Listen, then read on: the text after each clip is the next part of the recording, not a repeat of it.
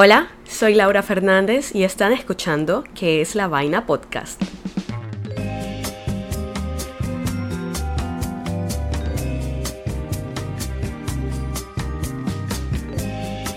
Hola amis, ¿cómo están? Espero hayan tenido una bonita semana desde que nos vimos el episodio pasado y cuéntenme, ¿alguno de ustedes fue víctima de la gripa slash virosis slash COVID que le está dando a todo el mundo. Yo fui víctima en el sentido que un día me levanté a las seis y media de la mañana, me bañé y me vestí para una clase y cuando ya estaba lista para salir me mandaron un correo cancelando la clase. Entonces, bueno, no hubo mayor problema. Me puse la pijama y seguí durmiendo. Si no me sigues en Instagram, lo más probable es que no hayas visto que compartí una historia diciendo que llegamos a los 100 suscriptores en YouTube. Y miren, yo sé que para muchos 100 suscriptores no es nada porque hay otros que tienen millones y millones de suscriptores, pero para mí es muy loco que a solo una persona le pueda interesar lo que estoy diciendo en este podcast, mucho menos a 100, entonces estoy súper sorprendida y agradecida con todos los que hacen parte de esta comunidad. Si no estás al día, te cuento que la semana pasada estuvimos hablando de qué es la vaina con Sara y el fast fashion. Y no es porque yo escribo los libretos y hago la investigación y todo, pero me pareció un excelente episodio. O sea, cinco estrellas, deberían ir a escucharlo. Algo que me encantó es que una de nuestras seguidoras, y digo nuestras como si no estuviera yo sola en mi cuarto a un metro de la cama hablándole a mi celular, pero una de nuestras seguidoras mandó su reflexión del capítulo anterior. Y de paso les extiendo la invitación para que ustedes también me compartan sus reflexiones en los comentarios, siempre teniendo en cuenta nuestra regla de que lo tienes que hacer amablemente.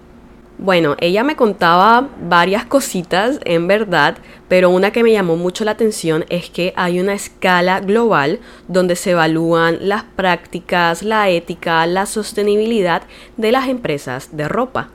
Imagínate que parece que Sara y Shane, Sara siendo fast fashion y Shane siendo ultra fast fashion, sacaron un mejor puntaje que la marca de ropa de Rihanna que se llama Savage Times Fenty. No sé si lo estoy diciendo bien. Bueno, esta marca al parecer usa materiales que son súper malos para el medio ambiente y aún peor parece que utilizan niños en la mano de obra. Nos sorprende que las grandes empresas o personas tan exitosas hagan cosas malas simplemente para ganar más dinero no, pero la verdad, Rihanna, me rompiste un poquito el corazón con esto. Y con esto voy haciendo la conexión al tema del episodio de hoy. Miren, a mí me gusta la música de Rihanna. No diría que soy la mayor fan, pero a lo largo de los años me han gustado varias canciones de ella. Pero al enterarme que parece que está usando niños en la mano de obra y de paso contaminando el medio ambiente, creo que mi percepción de ella cambió un poco. ¿Esto significa que automáticamente me dejó de gustar su música? No, pero no puedo evitar hacerme la pregunta que de paso es el tema que vamos a ver hoy. ¿Qué es la vaina con separar el arte del artista? Antes de continuar, te recuerdo que yo no soy una investigadora profesional, solo me gusta aprender y compartir esta información con ustedes. También otro disclaimer, Creo que este episodio va a ser un poco diferente porque no voy a estar solamente contando una historia, sino haciendo como muchas reflexiones.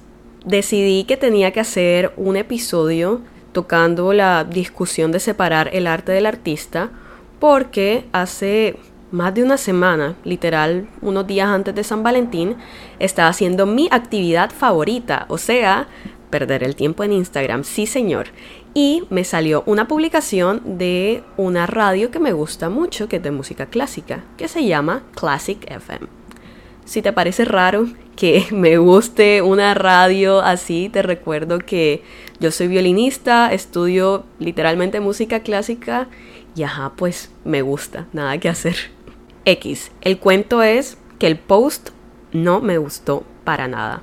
Voy a describirlo para quienes están escuchando y no están viendo imagen. Miren, la publicación era una foto de un compositor que se llama Héctor Berlioz y decía lo siguiente.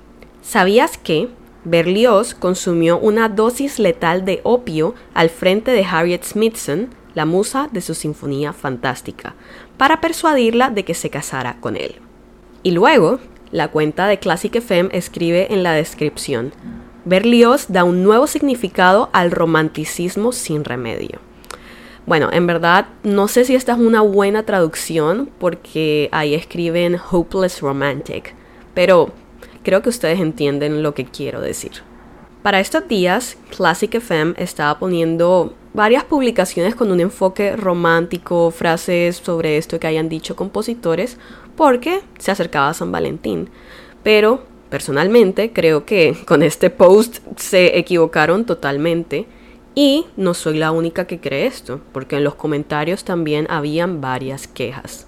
Por ejemplo, uno de los comentarios decía, esto no es romanticismo sin remedio, esto es control coercitivo y manipulación emocional. No glorifiquemos el abuso, por favor. Ey, y acá yo quedo en rever. ¿Cómo así que el señor que compuso la Sinfonía Fantástica, que es una importante obra en el mundo de la música clásica y literalmente me la enseñaron en clase? Por cierto, si la quieren escuchar les advierto de una vez que es súper larga, dura casi una hora. Pero ¿cómo así que este compositor era básicamente un abusador? O sea, perdón, pero creo que no hay otra forma de describirlo. Y esta parte, obviamente, no me la enseñaron en clase. Pero creo que esto es algo que en general pasa con muchos otros artistas. Nos enfocamos directamente en su trabajo e ignoramos las otras cosas que hicieron. Bueno, acabamos de hacer un paréntesis para que yo me calme un ratico porque este tema es pesado. Y podemos aprovechar para abrir nuestro diccionario costeño, que es donde te explico palabras y expresiones que se usan en la costa caribe colombiana y puede que no entiendas. Creo que por ahí dije la palabra full. Hola, volvió Laura del futuro para decirles que me equivoqué. En ningún momento dije la palabra full, pero bueno, vamos a aprender qué significa. Y si te lo preguntas, sí, es la misma palabra que encontramos en inglés, pero en inglés creo que significa más bien cuando algo está lleno. Acá usamos la palabra full para decir que algo es demasiado o es mucho. Déjame me explico. Si por ejemplo yo te digo esa blusa es full linda, significa esa blusa es muy linda. ¿Ok? Ok. Creo que esta está fácil de entender. Lo otro que dije fue la expresión quedar en rever. Y para esto quise pedirle ayuda a ustedes, a mis seguidores. Y recibí varias respuestas. ¡Qué divinos! Muchas gracias. La mayoría estuvo de acuerdo en describir esto como estar en shock, anonadado o sorprendido. Y creo que están bastante acertados, así que de una lo vamos a añadir a nuestro diccionario costeño. Otra persona solo puso emojis de una persona calva, así que hagan lo que quieran con esta definición. Ok, después de recargar energías ya estoy lista para continuar con el chisme. Habíamos quedado que con los artistas solemos ignorar las cosas malas o cuestionables que hacen y nos enfocamos directamente en su arte y ya. Mira, a mí algo que me dejó callada fue cuando me enteré del caso de Picasso. Y así es, a mí voy a destruir a otra persona que tal vez amabas. Primero te dañé la película The Greatest Showman en el episodio 2 y hoy tal vez a Picasso. Vamos a ver. Yo no sé si en el colegio ustedes vieron historia del arte, a mí sí me tocó dar esta materia y en algún punto tuvimos que tocar Picasso, no es que no nos los podíamos saltar.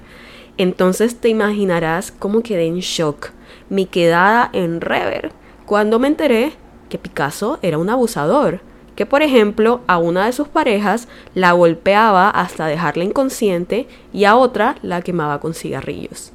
Si estás pensando, Lau, pues qué mal que Picasso haya sido así, pero eso que tiene que ver con su arte, yo solo quiero disfrutar del cubismo y del Guernica, del Guernica. Nunca lo he podido decir bien. Bueno, mira, Picasso, para muchas de sus obras, siempre usaba una musa.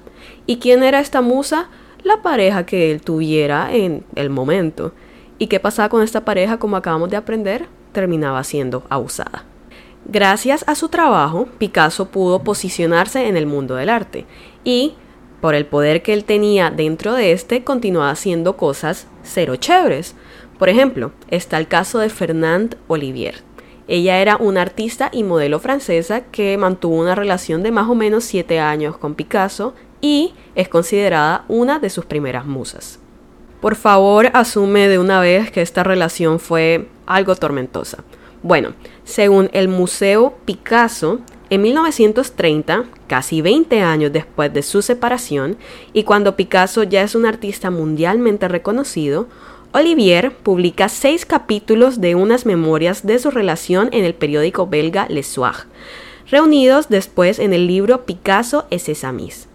La intervención de los abogados de Picasso evita que Olivier publique el resto de su historia, que vería la luz en 1988 con Recuerdos íntimos, escritos para Picasso. Esto me pone a pensar, y sí, a ratos pienso. Pero bueno, debido a que el arte de Picasso estaba siendo consumido, esto le dio una posición de poder. Y con este poder que hizo, silenció a Fernand Olivier amiga, complicado. Y antes de que me vengan con alguna queja de por qué Olivier quiso sacar estas memorias 20 años después de que terminó su relación, oye, pues ese trauma no se cura de un día para otro. Quién sabe si ese fue el momento en que se sintió lista para hacerlo. Y si estás pensando que solo quería lastimar a Picasso, yo en mi investigación no encontré nada que sugiriera eso. Pero pues ella está en todo su derecho de compartir su historia en el momento que se le dé la gana. A mí, y yo no puedo negar el aporte que hizo este señor en el arte, y tampoco te estoy diciendo que si vas a un museo y aparece un cuadro de Picasso te tapes los ojos y salgas corriendo. Eso sería un poquito raro. Pero yo sugiero que cuando nos enseñen de este señor en clase, deberían incluir todo lo que hizo para lograr su arte, a quienes afectó y qué hizo con el poder que ganó. Esto me recuerda a Diomedes Díaz, el cantautor y compositor colombiano de música vallenata. ¿No te esperabas que hablara de él? Ah? ¡Sorpresa! Así tal vez sentimos el tema un poco más cercano. Al igual que con Picasso, no podemos negar el gran aporte cultural que hizo Diomedes Díaz. Y además, la gran cantidad de memes que hay de él son arte en su máxima expresión. O sea, la frase no sé Ernesto, no sé, ya hace parte de mi vocabulario. Pero así como su música le puede traer felicidad a muchos, su recuerdo puede ser doloroso para otros, como para la familia de Doris Adriana Niño, quien al parecer murió en manos de Diomedes y su guardaespaldas. Si quieren saber más de esta historia, les recomiendo que vean el documental de Netflix Diomedes, el ídolo, el misterio y la tragedia. Ahí cuentan bastante en detalle la historia y muestran opiniones de ambos lados. Pero te advierto de una vez que es un documental pesadito. Y sí, Diomedes le pagó una indemnización a la familia de Doris Adriana Niño y fue a la cárcel.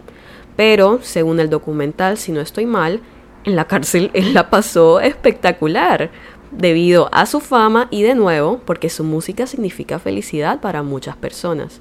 Pero por esto tenemos que dejar a un lado los crímenes que parece que cometió.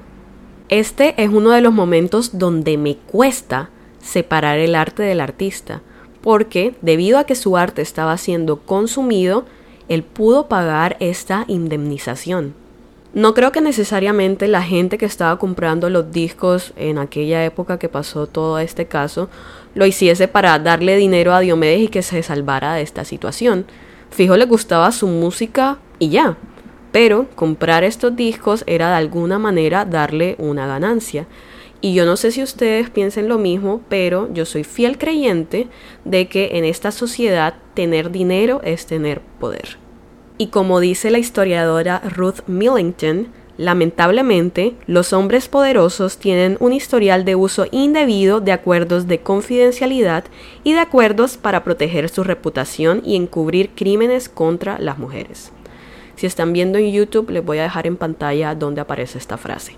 Acá quiero aclarar de que estoy consciente de que hay hombres que son víctimas y mujeres que son victimarias, pero no podemos dejar a un lado de que la mayoría de casos son contra las mujeres. A mí, hasta este punto de la discusión, para mí era súper fácil tener una respuesta. No hay que separar el arte del artista. Pero acá es donde me quiebro. Así como hay muchas personas que Picasso o Diomedes les trae felicidad, a mí me la da J.K. Rowling con Harry Potter. Ay Dios. Acá, acá ya perdí. Si no sabes qué pasa con la escritora de Harry Potter, J.K. Rowling, te cuento. Alrededor del 2020, o sea, no hace mucho, ella dejó salir a la luz sus opiniones transfóbicas. Y te voy a dejar en claro de una vez que acá en ¿Qué es la vaina podcast apoyamos y respetamos a la comunidad trans y no binaria. Also, paréntesis, deberíamos hacer un episodio hablando de la historia de las personas trans. Creo que muchas personas se sorprenderían de que no es algo de esta época y que han estado pues existiendo por siglos. Volviendo con J.K. Rowling. Miren, yo sé que en algún momento todos hemos dicho cosas súper cancelables. Por ejemplo, yo estudié toda mi vida en colegio católico y no me malentiendan, yo amo y adoro mi colegio. Pero puede que cuando haya sido más chiquita me hayan dicho cosas y yo las haya repetido y que ya yo no esté de acuerdo con esas cosas. O sea, tengo todo el derecho de cambiar de opinión. ¿Qué es la vaina con esta escritora? Puede que J.K. Rowling no haya lastimado físicamente a una persona como lo hacía Picasso, pero al ser alguien tan reconocido y con tanta fama, o sea, literalmente una vez vi que el libro de Harry Potter era el segundo libro más vendido del mundo, el primero siendo la Biblia. Entonces, ella teniendo tanto éxito, al compartir sus opiniones, estas van a tener peso. Y son opiniones sobre la comunidad LGTBIQ, que todavía pueden ser controversiales, sobre todo si se habla de la comunidad trans. Muchos pueden decir, amiga, es solo su opinión, relájate. Pero mira, una cosa es decir, hey, no me gusta la comida que hiciste, qué vaina fea. Y otra cosa es decir, hey, no creo que estas personas merezcan tener derechos. O sea, las dos son opiniones barro. Barro es not nice, no chévere. Pero una definitivamente es peor que la otra. Lo más curioso, para ponerle un poquito de ironía al caso, es que uno de los personajes de J.K. Rowling que eh, sería Dumbledore en toda esta serie de Harry Potter, es gay. Entonces uno creería que ella es una aliada de la comunidad, pero trata mal a otra parte, o sea, no sé, es aliada de ciertas letras de la comunidad. Entonces, ¿voy a votar los libros que tengo de J.K. Rowling? No, la única que terminaría perdiendo ahí sería yo, porque son libros que compré hace años y ya esa escritora recibió esa plata hace rato, ya la gastó, la invirtió, no sé. Lo que sí me queda en la cabeza así rondando es si veo sus películas, que sus películas para mí significan felicidad, le estaría dando dinero y recordemos, dinero es poder. Entonces, tendría más oportunidad de seguir compartiendo sus opiniones transfóbicas y que la gente le siga haciendo caso debido a lo exitosa que es. No sé, Ernesto, no sé. Y para confundirte un poquito más, te comparto que uno de los actores de Harry Potter, que es Daniel Radcliffe, el propio Harry Potter, dice que no está de acuerdo con las declaraciones de J.K. Rowling y que él sí apoya y quiere proteger a la comunidad trans. Entonces, si veo las películas, estoy dándole dinero, o sea, no estoy segura, esta es una de mis preguntas. Le estoy dando dinero a alguien que no apoya a la comunidad y al mismo tiempo le estoy dando dinero a alguien que sí apoya a la comunidad. Entonces, no sé qué hacer. Si viniste acá por respuestas, te pido perdón. Por favor, lleva tus quejas ante la administración. Con todo esto, creo que podemos pasar a hablar del cancel culture o la cultura de la cancelación en español. Según Vox, ser cancelado es ser culturalmente bloqueado para tener una plataforma o carrera pública prominente. Yo sé que en estos días parece que puede ser cancelado por cualquier cosa y pues nadie quiere ser cancelado por algo que no lo amerite. Por ejemplo, yo siento que a mí me van a cancelar por este episodio porque es una conversación de un tema un poco controversial. Y de paso soy una mujer que tiene opiniones que no le agradan a muchas personas y por lo cual a ratos no recibo comentarios muy bonitos. Y de nuevo, yo sé que todos hemos cometido errores en el pasado, pero hay cosas que me parecen más difíciles de olvidar o de perdonar, como los casos de violación y agresión sexual que han cometido, por ejemplo, Harvey Weinstein, Bill Cosby y Kevin Spacey. Podríamos decir que todos estos señores han sido técnicamente cancelados, lo cual a mí me parece justo. No sé tú qué pienses. Pero por otro lado, J.K. Rowling no ha sido cancelada. Es más, después de sus declaraciones, la venta de los libros de Harry Potter aumentó en su país, en Inglaterra. Entonces, las personas que compraron los libros de Rowling después de las declaraciones apoyan sus pensamientos Probablemente sí, probablemente no. ¿Quién sabe? Otra cosa que he visto es que hay gente que le da miedo que se inventen un rumor de ellos y que por esto los cancelen. El rumor más común al que le tienen miedo es que digan que abusaron de alguien, normalmente un hombre de una mujer, cuando así no ha sido. Recuerden, esto no significa que no haya hombres víctimas de abuso. Aquí hay varias cosas. Como todo es posible en esta vida, supongo que puede pasar que alguien se invente el rumor de que fue abusada por una persona. Listo, eso no está bien. Pero debido a este miedo, muchas de las víctimas cuando denuncian que sí fueron abusadas, no se les cree. Por ejemplo, miren el caso reciente del futbolista Dani Alves, que fue acusado de violación. Si ves los comentarios de la noticia, muchas personas dicen que la víctima en verdad no es ninguna víctima y solo quiere sacar dinero. En fin, ¿funciona el cancel culture o cultura de la cancelación? A mí, voy a dejar que tú pienses solo esta respuesta porque es complicado. En cuanto a la discusión que teníamos de separar el arte del artista, yo no sé qué hacer. Perdónenme. Pero o sea, entiendo perfectamente si tú solo quieres consumir arte, sea una pintura, una película, un programa de televisión, etcétera, sin ningún trasfondo. O sea, solo te gusta. Además de que pues es un poquito complicado saber qué hacen todos los artistas que te gustan detrás de escenas. Pero, por otro lado, a mí se me haría muy difícil saber que uno de los artistas que me gusta le está haciendo daño a alguien y yo, al consumir su trabajo, le estoy dando los recursos para que continúe haciéndolo. Y es que, como dice Ibarra en The Harvard Crimson, ofrecer el debido respeto y apoyo a las víctimas es más importante que una obra de arte. Pero bueno, suficiente por hoy llegamos al final del episodio y creo que quedamos con varias cositas que pensar y que analizar. Espero que hayan pasado, como siempre, un buen rato y déjame saber tus opiniones, tus dudas, tus reflexiones en los comentarios, pero recuerda nuestra regla, tiene que ser amablemente. En la descripción de YouTube estoy dejando las referencias de donde saqué la información, así que si estás escuchando desde Spotify, Deezer, Apple Podcast y quieres leer de dónde saqué la info, ya sabes a dónde ir. Aunque este episodio fue más de opinión, así que no hay tantas referencias. Y Amis, nos vemos la próxima semana para seguir aprendiendo juntos y les recuerdo que yo soy su host, Laura Fernández, y acaban de escuchar que es La Vaina Podcast.